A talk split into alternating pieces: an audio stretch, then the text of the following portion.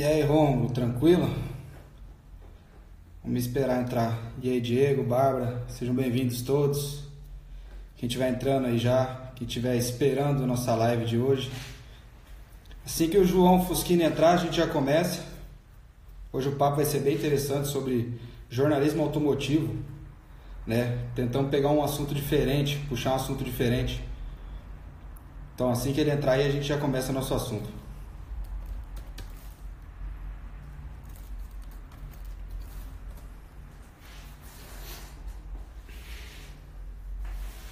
E aí, rapaziada que estiver entrando aí, sejam bem-vindos. Espero que gostem. Olha lá como é que ele vem.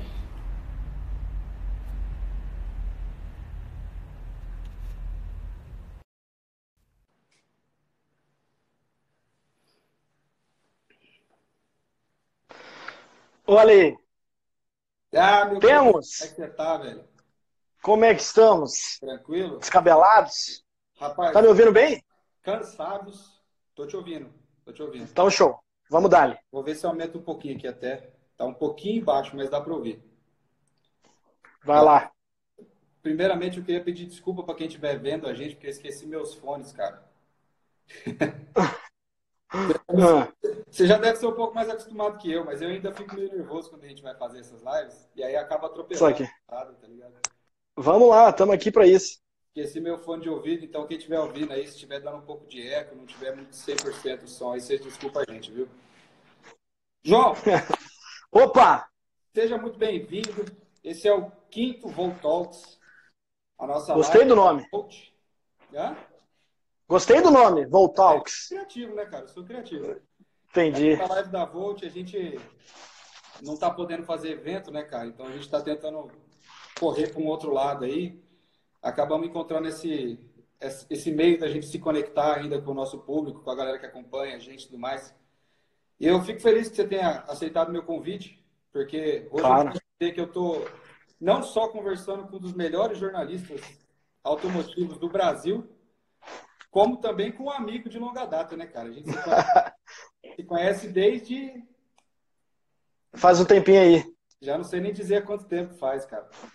Então, João, para a gente dar início aí ao nosso bate-papo, é, Hum, quem é você? O que você faz da vida por enquanto? Se apresente, por favor. Primeira coisa, eu tô liberado a tomar um vinhozinho para Tá, fluir melhor, Mas não pega, não, isso aqui. só para a gente não ter essa dúvida. Beleza. Mas eu já gostei dessa ideia. Na próxima eu vou aderir.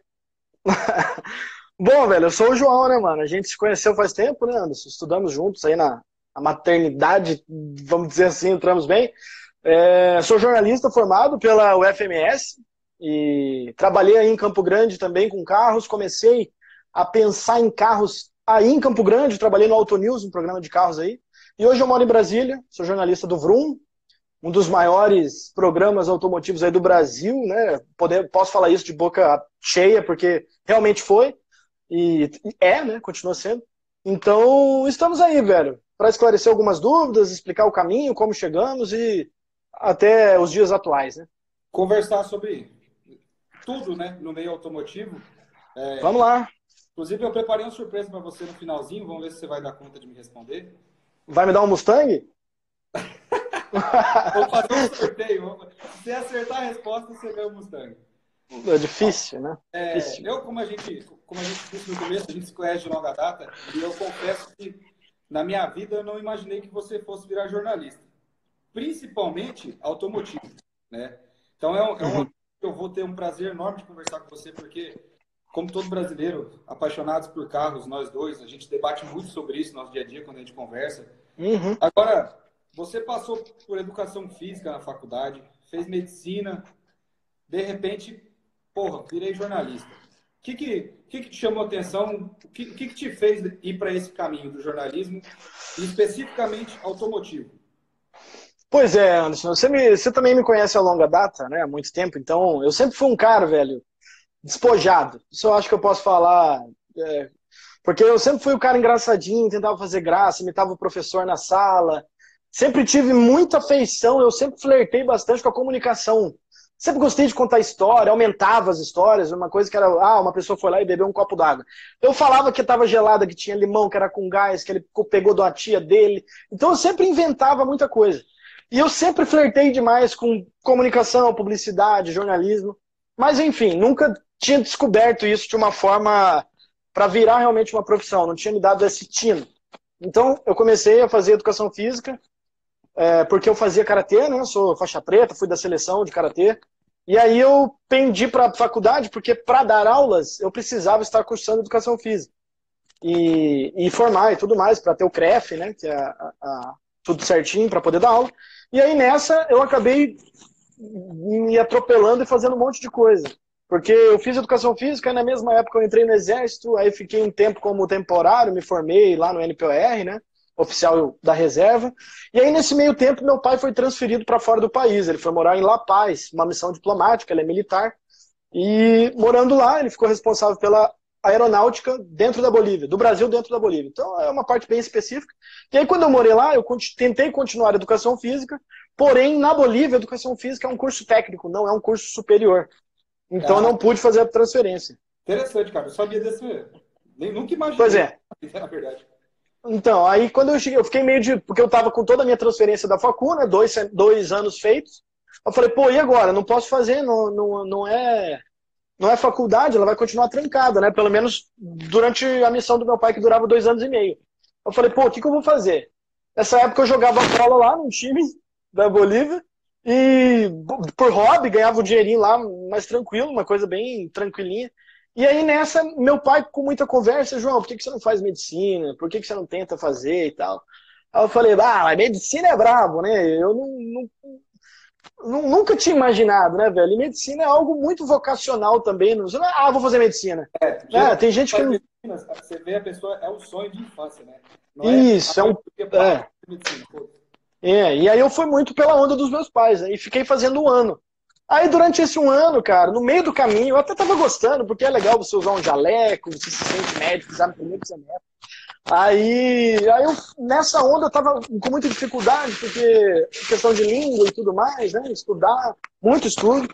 E aí eu, eu ganhei do meu pai, esse aí foi um pontinho crucial na minha história, porque eu ganhei do meu pai de aniversário uma câmera uma câmera de andar filmando na mão, assim, aquelas que enfia aqui na mãozinha e anda. Que abre a telinha. Uma Sony. Isso. Aí o que, que eu fiz, velho? Quando eu ganhei isso aí, isso aí acabou comigo. Porque eu comecei a andar por, por La Paz, por, pela Bolívia, filmando tudo que, que eu via.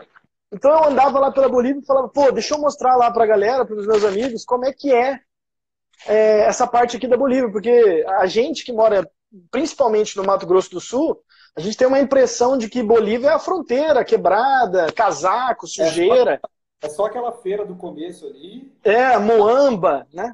Uma fronteira suja. Então a gente fica com uma imagem até preconceituosa do país pelo esse conhecimento que a gente tem, muito vago. Quando eu cheguei lá, que eu vi que La Paz oferecia muita coisa legal, eu falei, mano, eu preciso mostrar pra galera.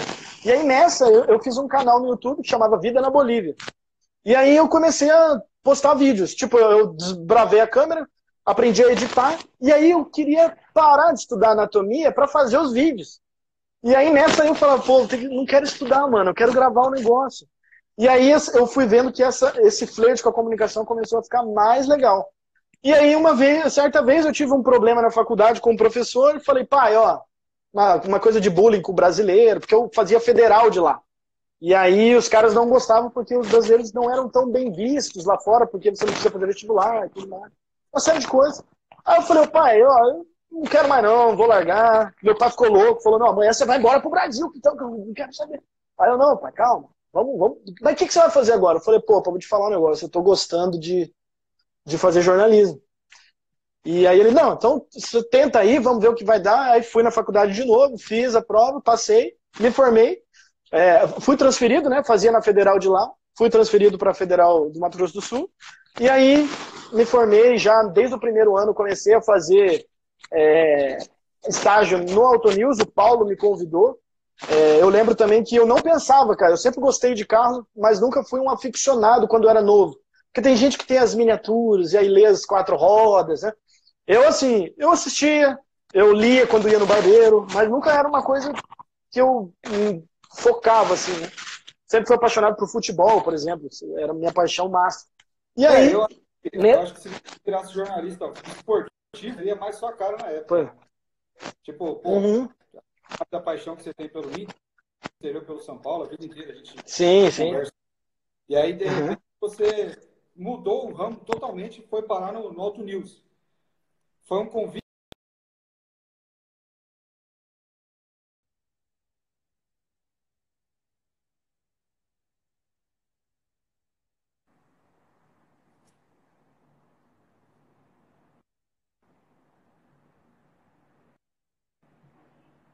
Tá, aqui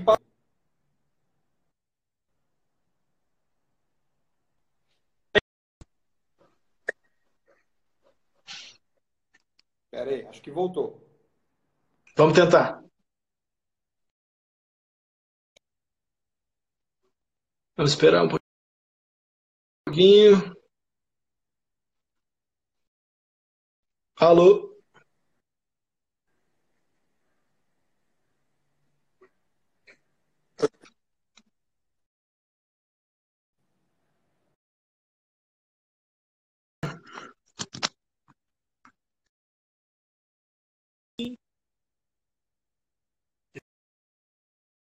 Fala aí. Se voltar, você me avisa. Pera aí, eu vou... eu vou tentar abrir de novo, pode ser? Tentar abrir. Oi?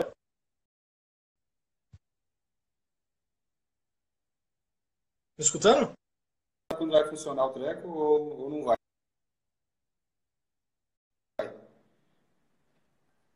Inclusive, eu até vim para o escritório do meu pai aqui para ver se funcionava melhor a casa que eu tenho.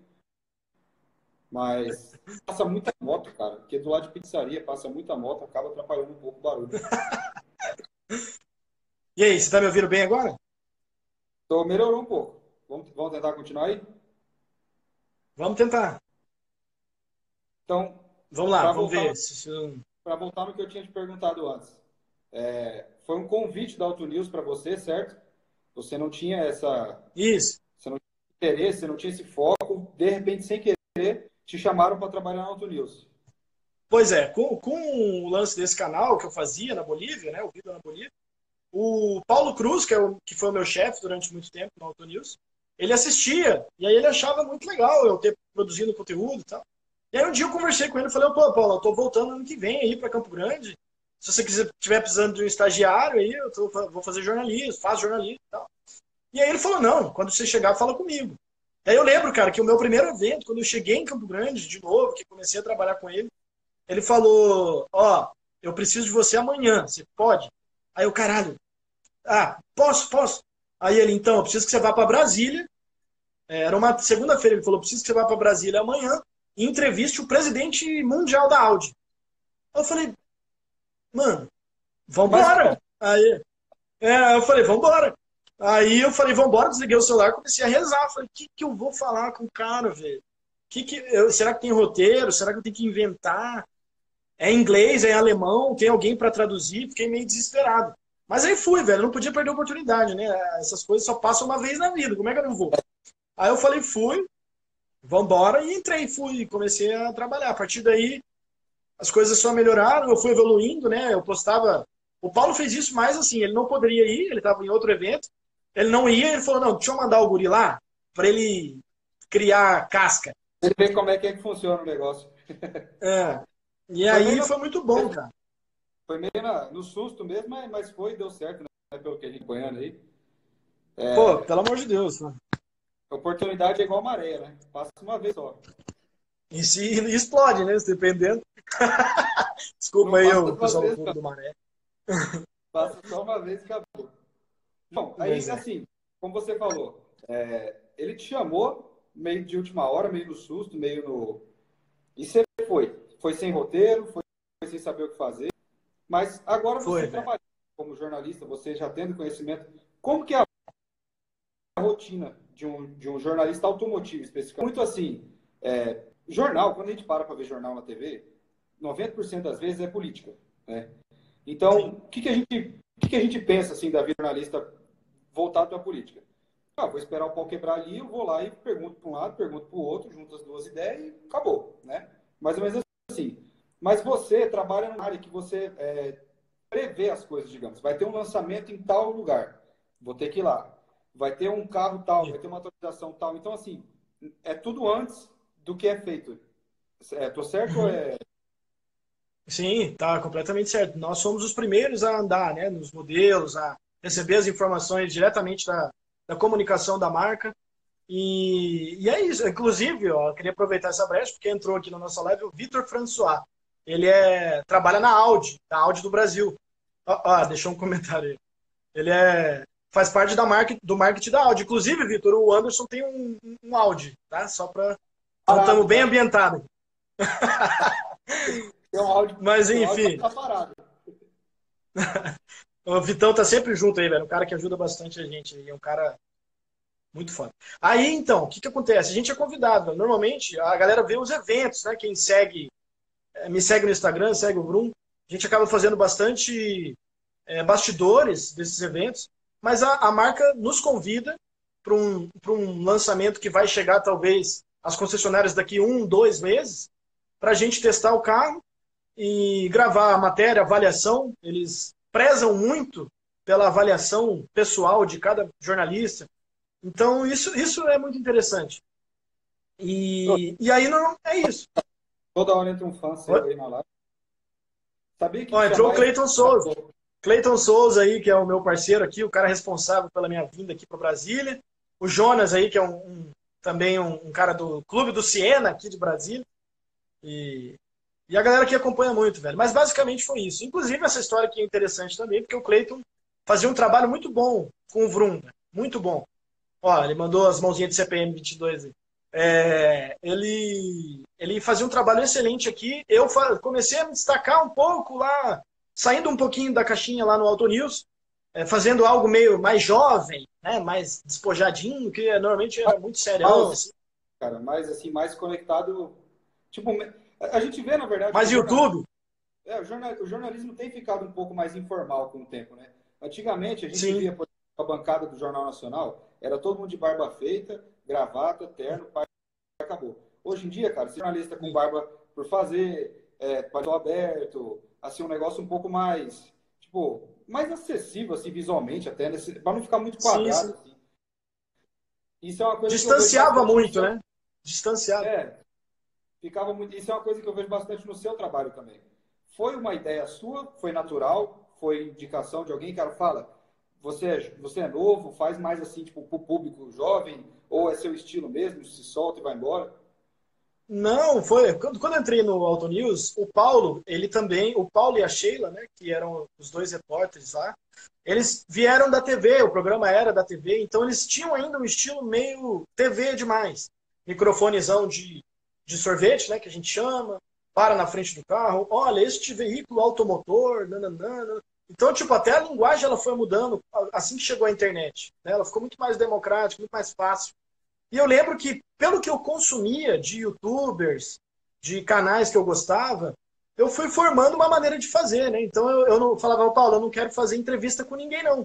Eu posso, porque o Paulo tinha uma receita, eu falo Paulo, mas assim, era uma receita básica ia no lançamento, dava sua opinião sobre o carro, mas entrevistava o engenheiro, entrevistava alguém do marketing para falar. Eu não queria fazer essa entrevista, eu queria eu falar, dar a minha opinião sobre aquele modelo. E aí eu comecei a gravar com GoPro. Hoje é muito mais é, é um formato que a gente conhece dos stories, né? De segurar a câmera em cima e falar, ó, oh, galera, eu tô aqui e tal. E aí eu lembro que isso foi um diferencial, porque pelo que eu consumi, eu consegui levar para o Auto News, mudar um pouco a cara, que era um pouco mais televisiva, para algo mais internet. E teve uma aceitação muito boa, a galera começou a gostar bastante disso. Então, isso que me fez também, talvez, ser um pouco percebido no cenário, que é a hora que entra o Clayton aí, que eu reparava que ele fazia igual, e estava dando certo, estava rolando clientes locais, ele conseguia fazer essa ponte muito bem, porque a gente não consegue viver só dos lançamentos. Né? A gente precisa é. fomentar o local. Então o Cleiton fazia isso muito bem. E aí ele falou, velho, eu tô vendo que você faz mais ou menos na mesma vibe que eu. Você não pensa em sair de Campo Grande, não, trabalhar comigo. E eu nunca tinha pensado em Brasília, eu sempre olhava para São Paulo, né, que é o centro de tudo. As maiores revistas, os maiores canais, eu falava, pô, eu nunca pensei em morar em Brasília. Só que o trabalho que o Cleiton está fazendo me dá uma perspectiva de crescimento muito legal. Então eu falei, Cleiton, vamos embora. Me faz uma proposta aí, eu faço rebato daqui, vamos embora. Aí rolou, e aí acontece isso. É, rolou assim. Você, você falou aí que você tem. É, não queria fazer entrevista exatamente, né? Tipo, perguntar para alguém responder. Então, as análises que você faz dos carros são sempre opiniões próprias, se não me engano. É, é mais ou menos isso, basicamente isso. Como que você, é que eu... Ah, tá. como que você é, chega a essa conclusão? Né? Você passa um tempo com o carro, você é uma volta, é um test drive, só tipo vou ali, volto, fica uma semana, um mês, é, recebe informações técnicas sobre o carro e entra um pouco da paixão assim também de falar, pô, eu gostava mais do Golf, cara, mas o Fiat tal tá interessante. E aí às vezes você tem que fazer um comparativo, um negócio nesse sentido, e, é, pesa um pouco assim, é igual o jornalista esportivo a gente fala, né? Todo jornalista tem um time do coração, mas os caras têm que narrar gol contra também. É, mas até isso, né? Só pegando o seu final aí, até, até essa parada tá mudando, né? Porque hoje em dia a gente já sabe quais são os times dos jornalistas esportivos. É, há muito tempo antes não podia falar, porque era meio que um crime. O cara, não, se ele é flamenguista, ele vai puxar pro Flamengo. Hoje não, eu vejo que a galera tá se libertando dessas amarras. Mas voltando, para você entender como é que funciona essa cadeia, a gente sempre recebe um convite. Então, certo dia, chega um, antes da pandemia, né? Como é que é? é? A gente recebia um convite, olhava e falava, ó, lançamento da nova Fiat Strada, por exemplo, vai estrear e aplicar. Dia tal, em tal lugar. Então, pô, vai ser dia 26 de março, em São Paulo, e 26 e 27. Aí a empresa manda pra gente essa, esse convite. A gente aceita, fala, ok, vamos, estamos confirmados. Eles enviam as passagens e a hospedagem. E aí nós vamos. A gente não gasta, né? Esse é o trabalho. Então vamos lá, chegando. Normalmente tem uma apresentação primeiro, então toda a equipe da Fiat, no caso, né, dando um exemplo, apresenta o carro, aí vem o cara do marketing, vem o engenheiro, explica absolutamente tudo sobre o carro, e após essa apresentação teórica, a gente faz um test drive. Em lançamento, quando é em São Paulo, em Minas ou qualquer outro lugar, a gente tem muito pouco tempo de, de teste para avaliar, para poder falar. Então a gente divide entre uma apresentação, que é esse primeiro contato, e o test drive, que é quando a gente recebe o carro para testar em Brasília. Normalmente isso acontece depois de um, dois meses. Então nós vamos ao lançamento em março. No finalzinho de abril, a estrada, por exemplo, já está aqui para a gente testar. Então aqui a gente fala de consumo, de vivência, anda uma semana com o carro, ela normalmente tá, fica tá, de 7 a 10 dias. Você faz, por exemplo, duas matérias do mesmo assunto? Uma quando você Isso. visita o lançamento dele e outra uma impressão Isso. depois de o carro e tudo mais? Exatamente. A gente é, a gente é livre para criar diversas pautas, mas falando de produto especificamente, nova estrada, a gente vai pro lançamento, aí lá a gente vai apresentar, galera, ó, essa é a nova estrada. O que, que muda? Ela vem agora com luz de LED, com uma nova plataforma, as novas rodas também, 17 polegadas, e agora também tem a multimídia com conexão com Android Auto e Apple CarPlay. Ponto. Depois, quando ela chega aqui, a gente já falou, a gente já apresentou, você sabe que as novidades são a multimídia, a roda, nananã, e agora a gente vai falar da vivência. Ó, a suspensão ela mudou, então ó, você vê que em estradas mais difíceis a gente sente mais. Então é uma vivência que a gente não consegue ter lá no lançamento, que é muito rápido. Então a gente sabe das novidades, sabe o que mudou, mas a opinião realmente ela vem pro test drive, né, que é uma vivência maior para poder, quem somos nós, né, para poder opinar. Mas como a gente consegue ficar bastante tempo como a gente tem essa possibilidade de receber diversos carros, a gente acaba testando muita coisa. Então, abre o leque. Né? E, assim, basicamente. Você, o lançamento do carro, você vai até o lançamento, assiste, recebe o carro depois, faz tudo. Agora, o que, que mudou agora? Não tá, provavelmente não deve estar tá tendo mais lançamento eventos, né? Não. não tem mais de puxar o pano do carro e tudo mais. O que, que mudou assim nesse cenário atual que a gente vive, de estar recluso, de vocês ainda podem sair na rua fazer test drive com o carro? Não pode?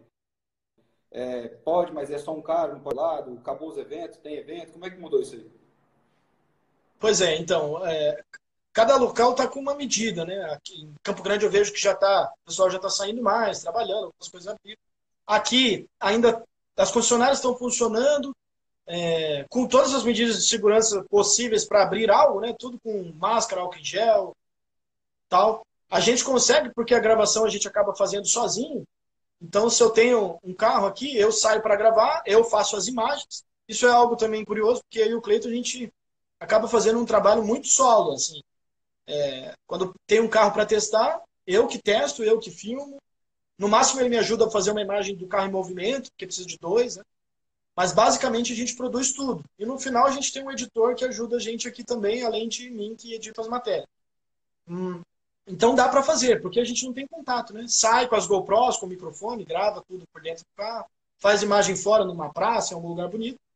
E beleza, então a gente está conseguindo trabalhar aqui em Brasília. Só que, como a indústria está parada, a gente está recebendo os carros né, que estão sendo lançados. Só que está havendo lançamento. Por exemplo, amanhã a gente tem dois lançamentos. E nós vamos participar de uma live fechada, onde eles passam como se a gente estivesse presencialmente, só que vão apresentar o carro, falar de tudo. E aí a gente vai bater a nossa matéria de apresentação, sem teste. Né? Amanhã, por exemplo, a gente vai conhecer a nova Pajero, da Mitsubishi, e o novo XC40 Hybrid, da Volvo.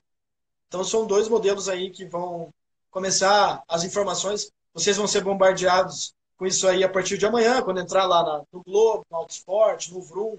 Então, você vai ver que várias, vários veículos vão dar essas notícias.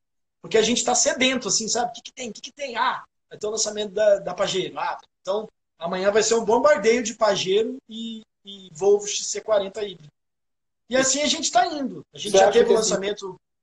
Depois que normalizar, digamos assim, o nosso. É que agora é difícil a gente falar o normal, né?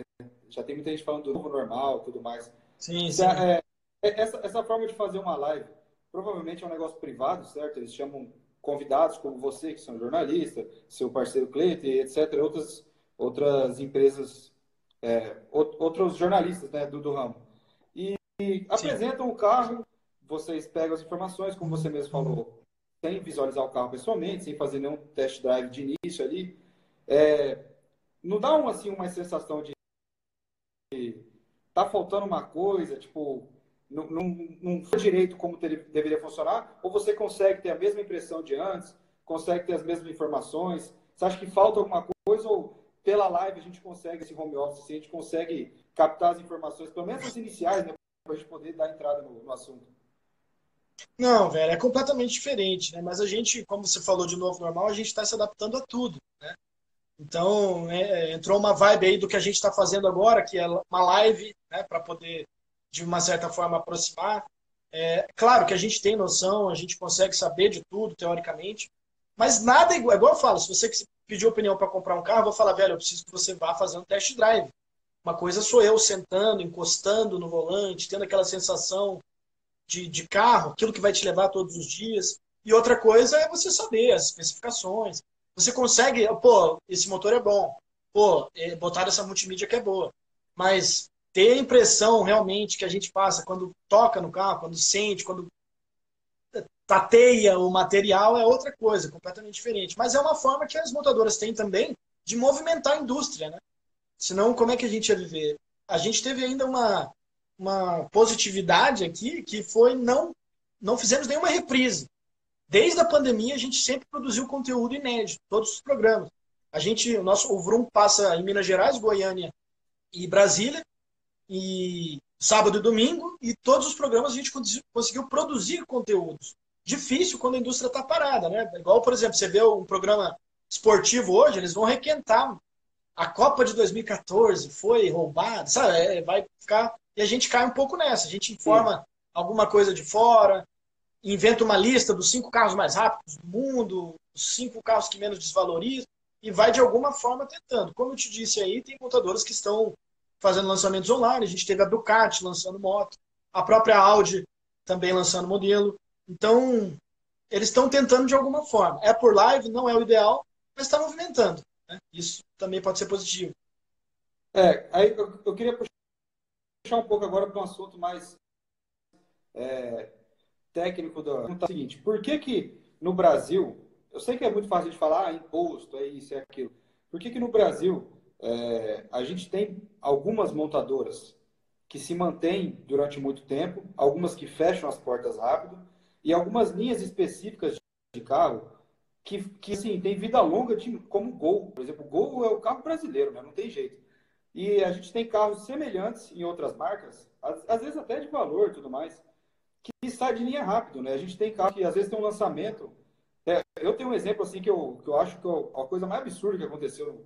Lançaram o Veloster, né? Na época que lançou, assim, era um cara, tipo, ele tinha uma, ele era diferente, sabe? Ele, o nome dele era diferente, a, a pegada dele era diferente, a ideia não durou três anos, cara. Não durou assim, se não me engano, três, dois, alguma coisa assim, não teve mais. Só que fora o Veloster, a gente encontra muitos carros que, é, que às vezes até tem o gosto do brasileiro, mas não, não perpetua. O que, que acontece assim? Como que você acha que a montadora chega e fala, esse aqui vai embora para sempre, esse aqui deixa, esse aqui. O que, que é, influencia muito nessa área para a gente saber o que vai ficar, o que vai sair do meio automotivo? Mano, mercado. Simples e pontual. É, carro vendendo. O Veloster teve um problema. Ele era um, um belíssimo, usando o seu exemplo, né? ele virou meme até dentro da indústria automotiva. Porque ele é um belíssimo nome, um belíssimo design. Pô, você tem um carro. Qual que é o seu carro? É o Veloster. Você fala, porra, os caras mandam. Só que aí colocaram um motor de um HB20, um motor 1.6 que inventaram, não é um turbo. O carro, o Veloster tinha que ser turbo, ele tinha que andar muito. Ele chama Até Veloster. É, é exatamente. E, então aí e isso causou a ideia é que ele realmente fosse um carro assim, esportivo mesmo. Né? Exatamente. Aí é... mas a gente tem, por exemplo, o Gol. O Gol é um carro que eu, eu acho que nunca vai sair de linha principalmente no Brasil, né? Não nem sei dizer como é que, como é, que é o gol de tá fora. Pra, tá, mas tá para sair. Opa! Tem fundo de também? É, o gol tá nos finalmente aí da vida dele. Mas é, é, é, o mercado dita, velho. O Gol, ele tá há muito tempo, ele foi do. Ele é o carro mais vendido do Brasil, somando toda a história. Ele é um carro que caiu no gosto. O brasileiro é muito conservador, muito conservador. Então você pode ter um produto muito bom, inovador. Eu tenho um exemplo muito claro disso, que é o meu Up. O Up, eu tenho um Up TSI, um Up Turbo. É um queridinho por quem entende de carro. Que a galera que entende percebe, é, por ser um Volkswagen, que tem um motor legal, um motor turbo, economia de combustível, só que é um carro muito caro. Então você cai naquela, pô, vou pagar 56 mil reais no Up, sendo que eu compro um carro seminovo com um valor né? Você pode comprar carros premium com esse, com esse. Que é o seu exemplo aí, né? Você conseguiu comprar um Audi com um valor de, de, de carro usado muito melhor. Só que essa é uma, é uma conversa muito pessoal. Né? Tem gente que quer um carro zero, tem gente que não liga para isso, que quer um carro potente. Eu quero ter um BMW, eu quero ter um Audi, eu quero ter uma marca premium na minha garagem. Se eu vou ter condição de manter ou não é outra história, mas eu vou estar com meu, minhas quatro argolas ali na garagem. Então isso é muito muito delicado de saber. Mas voltando à sua pergunta, velho, o mercado. Se o carro vai vender, ele vai ficar. O Gol é o maior, maior exemplo disso. Se você pegar, ele sempre foi um carro, ele nunca inventou. O Gol sempre foi básico. Se você desenhar, ah, desenha um carro no papel, você vai desenhar um Gol, a silhueta de um Gol, sabe? Então é muito é muito ficou durante muito tempo e aí o cara fala, o vizinho fala não, vizinho tem um Gol, não, então eu vou no Gol. O cara que tem um gol, ele vai trocando de geração. Ah, eu tinha um G3, comprei o G4, aí fui pro G5. Então é, é muito conservadorismo dentro do próprio, do próprio público brasileiro. Né? Aqui agora, por exemplo, entrou o Douglas Luiz. É um cara que troca de carro de três em três meses. E ele sempre troca de carro. Ele tem um up, daqui a pouco ele compra um S10, aí ele compra um Nissan Altima. Ele não tem padrão. Mas eu adoro conversar com ele, porque ele entende bastante de qualquer modelo. Eu lembro uma vez que eu fui conversar com você e eu falei assim, João, eu tô querendo trocar de carro, é, eu tô com uns aqui na mão. Aí era tipo uma S10, um Audi A4, o outro era um, sei lá, tipo, um. Parecia que você meteu a mão no super trunfo, assim, puxou é. três cartas. Nossa, não tem padrão nenhum, né? Tipo, o que for ali do negócio, você, você vai pegando. Mas é, é, é, realmente, o Gol é o, é o carro do brasileiro. Acho que até pelo nome, cara, até é, eu, eu, eu fiz um material sobre isso, que eu, nunca o um nome casou tão bem com o carro. É, esse, esse é, é, é, não, vai. Agora, inclusive, você até falou, né? Tipo, provavelmente está em final de linha. Mas a gente vê. É, outra coisa que acontece muito são carros é, de, de, marcas que, que existem no Brasil, que são consolidadas no Brasil, mas que não vêm para cá de forma nenhuma. Né? E a gente também não pode trazer.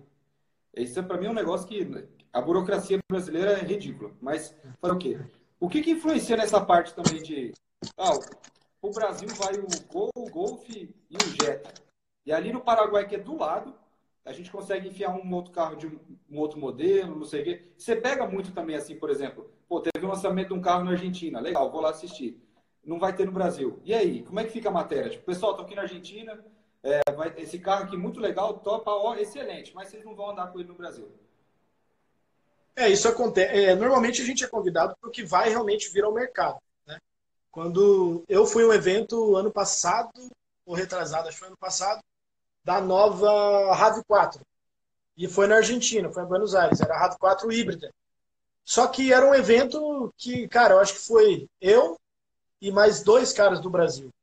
Foi eu, a revista Autosport e a Quatro Rodas. É, acho que foram só esses três. Então, nós três enfiados lá na indústria argentina para poder ver é, em primeira mão o modelo. Só que quando eu fui gravar minha matéria, eu comecei a olhar e falei, pô, peraí, esse carro não tem aquecedor de banco, Pô, ele tem aquecedor do volante. Isso não vai ter no Brasil. E aí eu comecei a ver que, ah, essa roda, essa roda feia, velho. Será que essa roda vai para o Brasil? Aí comecei a conversar com o pessoal da Toyota da Argentina. E o carro que viria para o Brasil era basicamente um motor híbrido, só que a carroceria era toda diferente. O Brasil ia ter outras adaptações de suspensão, não vai ter aquecimento do banco, que é inviável. Se você não morar lá no confim do Rio Grande do Sul, não vai precisar. Então não é uma coisa que você se põe no carro, se não for algo completamente completo. Então eles abrem mão, eles tiraram o aquecedor do volante e botou entrada USB no banco de trás, porque a galera acaba usando bastante. Então você você vai cada modelo que vem ele se adapta. E isso acontece muito com, com, com esses outros modelos que você disse. Eu estou falando da RAV4 porque ela viria. Só que era, como era uma prévia, o cara falou, não, vai lá andar. Aqui vem, aqui depois é diferente, mas vão para esse evento aí para vocês darem em primeira mão, que a RAV vem e tal. Então, eles estudam o, o público, velho. Ah, não vai vender isso aqui lá. E aí a própria montadora, por pesquisas, por internet, por internamente elas fazem, não, é melhor não, vamos trazer outro, que aqui o asfalto é ruim. Então quem tiver o UP, que é um projeto totalmente europeu, vai falar que a suspensão é dura. Só que você anda com o UP num, num asfalto liso, onde é difícil achar no Brasil, é, o carro é perfeito. E aí você anda numa rua toda esburacada e fala, isso aqui é uma droga, eu sinto tudo. Então, é, eles, eles fazem um estudo de mercado muito interessante. É um achismo, porque às vezes pode ter modelos que aqui dão certo, né, fora dos estudos, mas basicamente é assim, não, ó, o público brasileiro é esse, então ele não vai querer isso. E aí eles vão achando o modelo ideal para trazer ou para fazer aqui. Agora, agora a gente estava falando sobre lançamentos e tudo mais, e você falou uma palavra muito interessante que está muito na moda, eu acho que a gente, cada vez mais a gente ouve, que é a palavra híbrido, né? Isso. E nós temos carro elétrico também, né? Uhum. São, duas coisas assim, que na minha opinião, de, de quem gosta de carro, mas não entende nada de jornalismo, é, é inevitável. Acho que não tem mais como assim, daqui, provavelmente nossos filhos ou netos já não vão ouvir um barulho de um motor. Então, é, a não ser que tenha alguém guardado uma relíquia em casa, é, sei lá, um motor de um Opala, você não vai ouvir mais o barulho. Não é uma coisa que incomoda também a própria indústria do, automotiva, porque o, o, brasileiro mesmo, aí eu falo nós, né, brasileiros apaixonados por carro, a gente gosta de ouvir o barulho do motor. Isso é uma coisa estranha até de se sentir, porque é só um barulho, cara. Não é, não é uma música, não é uma sinfonia, mas pra gente é. A gente ouve um barulho de um Opala, a gente ouve um carro turbo, a gente fala, nossa, cara, olha, um rotativo japonês, que é a coisa mais linda que esse barulho daqueles motores. é uma música, uma sinfonia, sabe? E a indústria automotiva, ela se preocupa também com isso, de pensar, cara, é, a gente está dando um passo à frente, a gente está deixando de consumir petróleo, está deixando de poluir o planeta, isso, isso, etc, etc. Mas está perdendo um pouco o prazer de dirigir. Está perdendo um pouco aquela sensação de você falar, ouve o ronco, sabe? Que a gente costuma falar isso para todo mundo. Sim.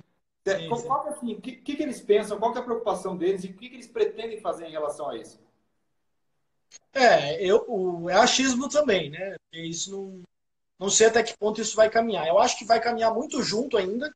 É, vai, serão, assim como já é, já é presente, isso não é futuro. Você falou, é nossos filhos, né? Não, carro elétrico já, já é realidade. Ele só não é mais consumido por questão de grana, é tudo, é uma tecnologia nova, então ainda é muito caro. mas isso tende a democratizar à medida que ele vai sendo produzido. O que é mais caro num carro elétrico, por exemplo, é a bateria. Então, a, a, o responsável por ele ser tão caro assim, a impostos, já, já, é a, a bateria, que ela é 50, 60, 70 mil reais. E aí você pensa, pô, o carro é muito caro porque tem que pagar uma nota nisso. Só que assim que começa a produzir mais, tem mais gente produzindo bateria, mais bateria para carro elétrico, vai, o preço vai cair. Isso vai ficar mais democrático. As próprias marcas menores estão soltando carros de entrada, que é o exemplo das chinesas, que ainda rola muito preconceito com as chinesas no Brasil, mas a própria Jack Motor já tem um, um projeto muito mais barato, de um hatchzinho compacto para a cidade, que caminha junto com o que a eletrificação quer trazer, que é a modernidade, é, pouco espaço, carro pequeno, né? Mas essas são a proposta é você ter é mobilidade urbana, né? melhorar o trânsito de uma forma geral, sem emissão de poluentes. Eu acho que a gente caminha para isso diminuir bastante dos carros, do ronco, do V8, da fumaça, é, por questão é, mais ambiental, de emissão de poluente, do que é, preciosismo, sabe? De tipo, não, temos que mudar a eletrificação e tal. Vai cair mais nisso, sabe? Né, né, nessa questão de, ó, não podemos emitir mais, esse carro emite muito, então peraí. É, é, vai avançar para isso. Não, aí vai ter, claro, o cara, o cara, que tem os carros guardados e motor a combustão. Mas a, nossa, a eletrificação. Fala. Nossa, nossa sociedade, é, de uns anos para cá, tem se preocupado muito em relação a isso, né? Meio ambiente. Não só no meio automotivo, mas em diminuição de poluentes, etc, etc. Eu acho que a única uhum. sociedade que corre na contramão disso parece que é os Estados Unidos, porque lá é V8, V10, V12, é fumaça para tudo que é lado e tudo o resto, né? É.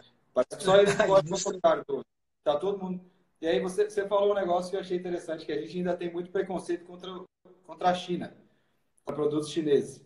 E eu passo isso, cara, no meu dia a dia, todo dia, porque eu trabalho numa empresa chinesa. trabalho no Brasil, mas a Curuí é uma empresa chinesa e ela importa, a gente importa inversores solares aqui e tudo mais. E eu vejo muito preconceito disso é, quando, quando o cliente não conhece nada sobre o material e ele tem uma marca europeia e ele tem uma marca chinesa. A primeira coisa que ele fala, não, eu quero europeia, produto chinês não serve para nada. E aí ele descobre que o, o inversor europeu dele é feito na China. E às vezes, inclusive, Isso. pela fábrica, vem com outro selo, vai para lá. Então, eu acho que até isso, é, no meio, até no meio automotivo, essa visão errada né, de produtos chineses, uma hora vai alterar. O ano passado eu tive em na Intersolar em São Paulo, que é uma feira voltada para sustentabilidade e energia solar, e tem uma área lá só para carros elétricos, só para isso. E, inclusive, eu nem esperava ver carro elétrico lá, eu achei que ia ser realmente ter, é, módulo, inversor, escapeamento, etc., e vi carros lá. E aí eu lembro que eu peguei um, um carro da rede, ia ser um lançamento elétrico, dei para o rapaz que estava no stand. Eu falei assim, esse carro tem escapamento? de bobeira, assim, né? Brincadeira. E o cara falou assim, sabe que eu não sei? E ele enfiou a cabeça por baixo do carro para procurar. Aí eu dei uma risadinha, eu acho que ele percebeu, assim, o quanto ele foi ingênuo de pensar nisso. E, tipo, ele também entrou na brincadeira, né? Falou, pô, o carro não emite nada, vai ter escapamento para quê? Então, acho que até as próprias montadoras, os próprios funcionários, é tudo tão novo é, para todo mundo relacionado a essa parte de carro elétrico que o próprio pessoal que está dentro do negócio às vezes se pega em dúvida de pensar, pô, eu nunca vi um carro sem escapamento, cara. No, no, é, é, normal você saber que não tem um escapamento. Nos carros elétricos não tem para ter esse negócio. É, mas sim, é, tá, tá, chegando, né? a gente não tem como fugir. Eu acho que não vai demorar muito mesmo. Talvez demore só isso, né? Porque eu fui, eu estava lá em Curitiba e vi aquela BMW 8, até te mandei foto. Cara, um carro excelente, mas ele é do 500. Né? Então você tem que estar muito preocupado com o para pagar 500 mil reais no carro. Mas, o Anderson. É... Mas você quebra um pouco esse seu. Você quebra um pouco esse seu estereótipo. Você já dirigiu um carro elétrico ou híbrido? Não tive essa oportunidade ainda. Nem elétrico. Quando você dirigir, você vai, você vai falar, cara, que absurdo isso aqui. É, eu tive na Audi essa semana, porque meu carro parece que vai morar lá pro resto da vida. E tinha o e-tron, né, a Audi. E o, assim, Isso. A gente imagina o carro elétrico uma coisinha pequenininha, fofinha, é, para estacionar é fácil, etc. O e-tron é um tanque de guerra. O meu carro parecia um carro de criança perto dele. O carro, sei lá, duas, três vezes maior. Extremamente silencioso, extremamente luxuoso. É, aí chegou um ponto ali que eu, e eu queria saber da sua, como resolver isso, eu acho, digamos. Pelo que eu perguntei para os funcionários da Audi, o carro demora é, 8 horas para carregar completamente. E ele tem uma, uma tomada específica. Como resolver isso no Brasil? Como um cara que, ah, eu quero comprar um e-tron agora. Eu só vou viajar daqui para São Paulo. Eu não posso visitar Corumbá, eu não posso ir em Chapada, sabe? Cidades menores, você acaba sendo assim um negócio que você compra um carro para uma viagem específica. Né? Você não tem.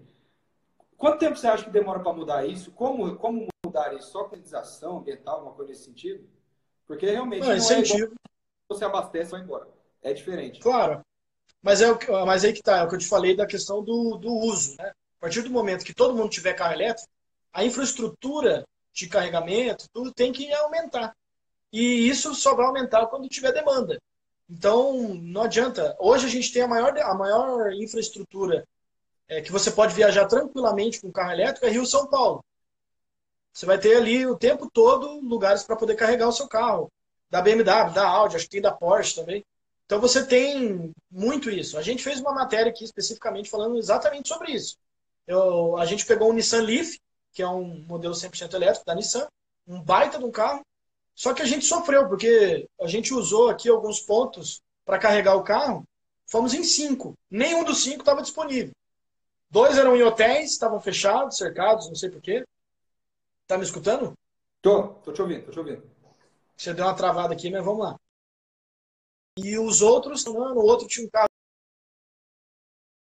sendo carregado.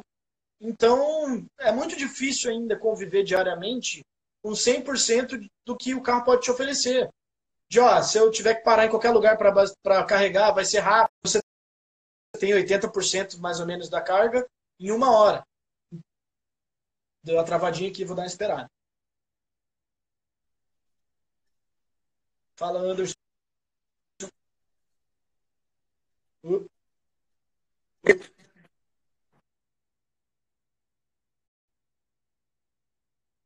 Agora estou te ouvindo, só que você está aqui com a imagem rodando aqui. Rodando!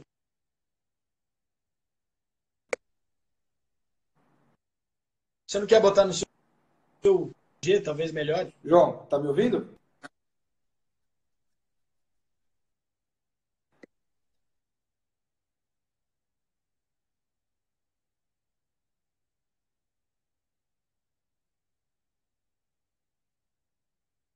Uhum. Não vai dar para a gente levar nossa live até o fim.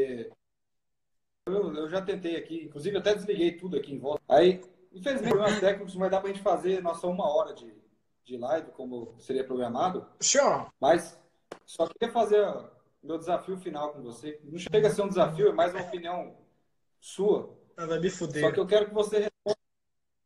Eu quero... É um bate-bola, é o famoso bate-bola que a gente faz.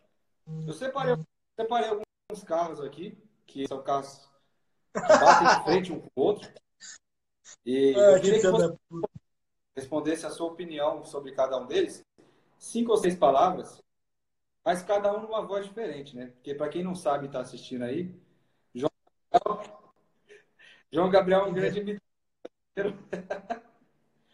e assim, eu não, eu não lembro todas as imitações que você faz, mas vou te dar coisa de dois, três segundos para você responder cada uma, beleza? Olha só, você então, entrou numa questão aí delicada nisso assim, aí. Então, falar, não precisa ser. Mas eu vou de up nisso aí, porque é o carro que eu tenho aqui na minha garagem. Okay? Um abraço aí. Ou up? Ai, que viado. Ah.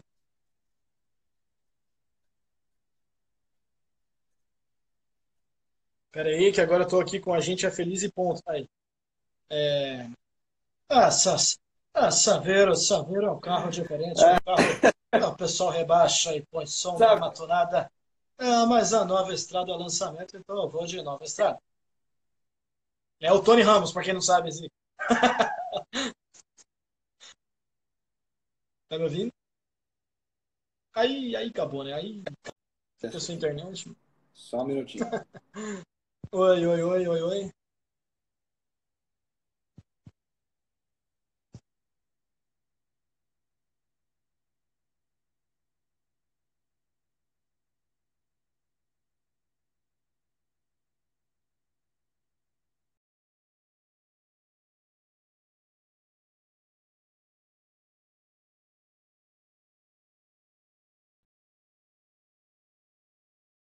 Túlio, valeu, Túlio, por estar acompanhando a live aqui. Deixa eu interagir enquanto o Anderson resolve.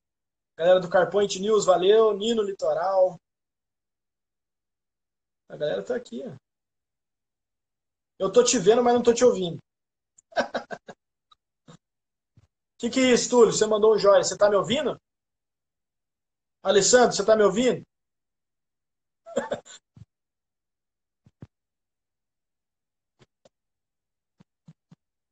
Ô, Sica, mano. Aí, ó, os caras estão me ouvindo, Anderson. Deixar de pagar pensão não pode mais. Ele, ele deixou de pagar a internet, olha lá. Não dá pra ouvir a voz dele. ó, eles estão me ouvindo. Eles estão me ouvindo.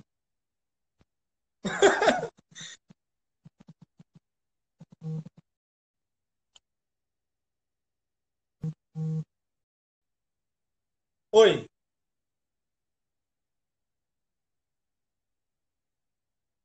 É, o Sica.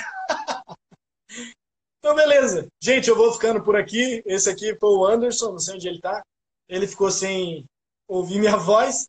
Então, a gente encerra esse papo muito bacana. Galera que acompanhou a gente aí, obrigado. Tulhão, é, Sica. Sica, me diz uma coisa. E Geossocket. Valeu aí, galera. Anderson, obrigado. Tamo junto. A galera tá me ouvindo. E até a próxima. Valeu, galera.